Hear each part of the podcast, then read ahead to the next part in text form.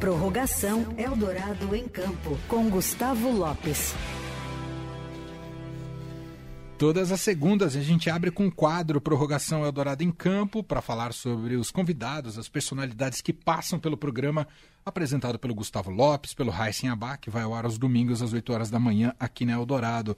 Fala, Gusta, tudo bem? Tudo bem, Emanuel, Leandro, Olá. ouvintes. Bom demais estar aqui com vocês na segunda-feira. Boa, uh, Gusta, feliz 2024 para você, viu? Porque eu, Pra eu tô chegando hoje, É, viu? Eu Gusta? sei. Meu ano novo é hoje. Me E conta, Não fica nem vermelho de falar isso. Pois né? é, não, é um absurdo. me conta, é, convidada de, deste domingo foi o de luta livre, é isso? Exatamente. Foi a Júlia Penalber, atleta brasileira, primeira medalhista de ouro nos Pan-Americanos da história do Brasil, na luta livre. A Júlia Penalber aí, que é super jovem, né? E, e tem um futuro brilhante aí. Ela é uma das cinco primeiras do ranking mundial de luta livre, que é uma, um esporte dominado, por exemplo, aqui na- nas Américas, pelas cubanas, pelas americanas, né? E a, e a Júlia fez um. Lutou contra uma canadense no final do, do Pan-Americano. Foi, olha, foi duro a luta ali, mas ela conseguiu, no finalzinho, diferença de dois pontos só, ela conseguiu conquistar essa, essa medalha de ouro e agora ela tá brigando aí por, por ser a atleta a representar o Brasil em Paris 2024, né? Tem Ela um- não tá garantida ainda? não, é, o Brasil tem vaga, Hum. mas existe uma seletiva aqui dentro do Brasil Ah, com entendi. outras atletas. Ela é a melhor atleta. Uhum. Provavelmente na categoria dela, que é na categoria de 57 quilos, né? Até 57 quilos. Então, assim, muito provavelmente ela estará em Paris 2024. Mas seletiva é seletiva, né? A gente sempre tem- precisa olhar. Nem sempre os favoritos acabam levando. Total. Né?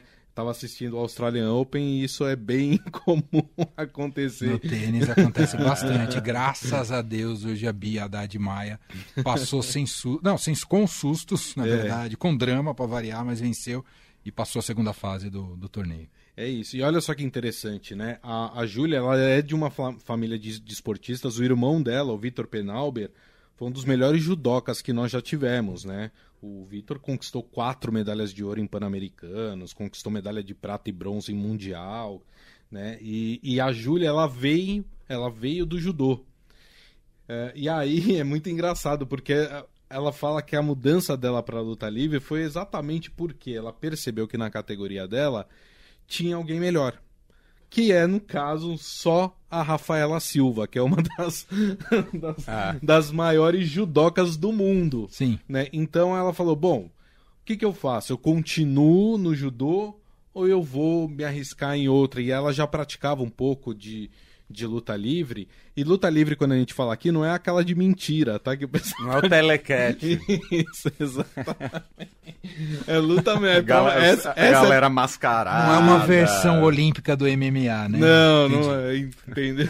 Então, assim, é, aí, aí ela começou a, a se especializar na luta livre e ela virou a nossa melhor atleta é, na categoria dela. E olha só que interessante, a luta livre, ou wrestling, né, como eles chamam no, no mundo, é um dos esportes mais antigos das Olimpíadas. Ele tá no, no calendário olímpico desde 1920, que foram os Jogos Olímpicos da Antuérpia, Uou. né? Então, é... Não tem nada a ver com a luta greco-romana. Tem. Tem. Porque Ah, o wrestling ele é dividido em duas, na verdade são mais, mas olímpicas são duas categorias, a luta livre e a luta greco-romana. Qual que é a diferença das duas? A luta livre pode tudo. Você pode agarrar perna, pode agarrar tronco, né? E o objetivo não é bater, é sempre né? É não, não é agarrar. Inclusive nem tem tapa, soco, nada disso, tá? Se você faz isso, você é desclassificado, Penaliz- pena- penalizado. inclusive. N- Claro, de propósito, né? Se for sem querer, você só toma ali uma punição. Mas a luta livre você pode agarrar qualquer parte do corpo, né? O tronco, é, a parte da cintura, as pernas. E o objetivo é bater as costas do adversário no chão para pontuar, né? E dependendo da, do, do visual ali, da, da dificuldade do golpe que você dá, você tem uma, uma certa quantidade de pontos. A greco-romana, você só pode atacar do tronco para cima. Uhum. Você não pode atacar as entendi. pernas. Então é essa. É, e tem algumas outras, outras diferenças. Por exemplo, quando um atleta é punido, é, o outro atleta começa agarrando ele por trás. É, não sei se você já viu essa cena aqui, um fica ajoelhado e o outro vem. Sim. Tem, tem Ele essa. já larga em vantagem. Isso, exatamente. Então, na luta livre não tem. A luta livre é a da, da Julia Penalber, né? Então tem essas duas categorias. Agora, para Paris 2024, vão ser 288 atletas do wrestling. E aí divididos entre a livre masculina, a livre feminina e a greco-romana. Só, só um detalhe: greco-romana só tem disputa masculina, não tem feminina. Tá?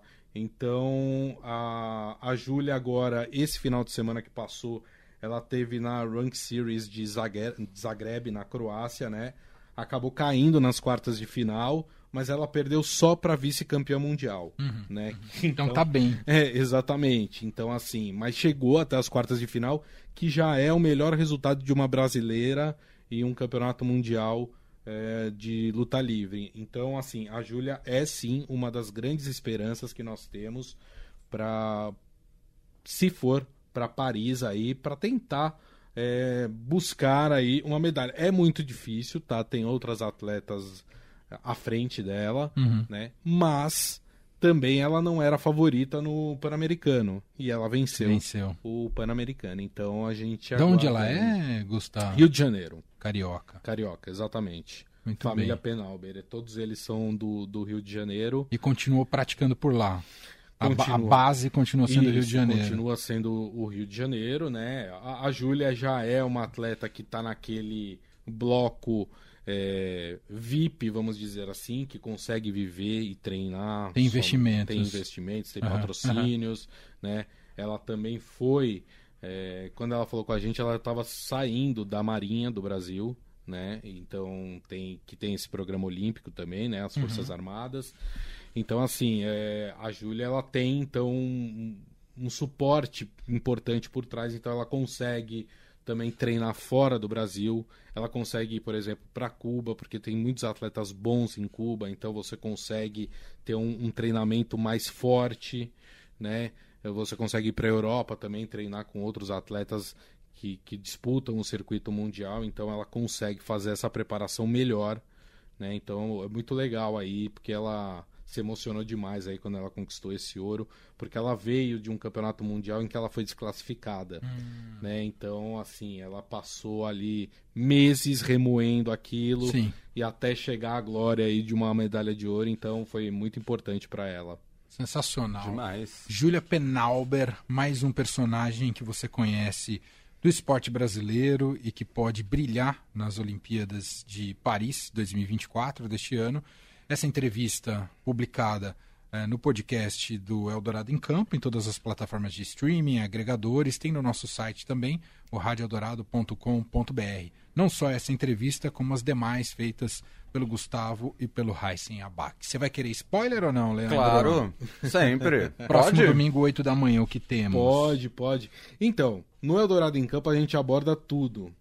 E dessa vez a gente vai falar sobre tecnologias que, aux- que auxiliam os atletas. A gente vai Ah, falar que daqueles wearables. legal, hein? né? É, por exemplo, os relógios tecnológicos que monitoram os exercícios. Sim. Né? Então a gente vai falar com o CEO de uma empresa que, que faz esse trabalho não só para os atletas profissionais, mas também para os atletas amadores, Amadores. aqueles que, Uhum. que correm aí é, essas provas de rua, né?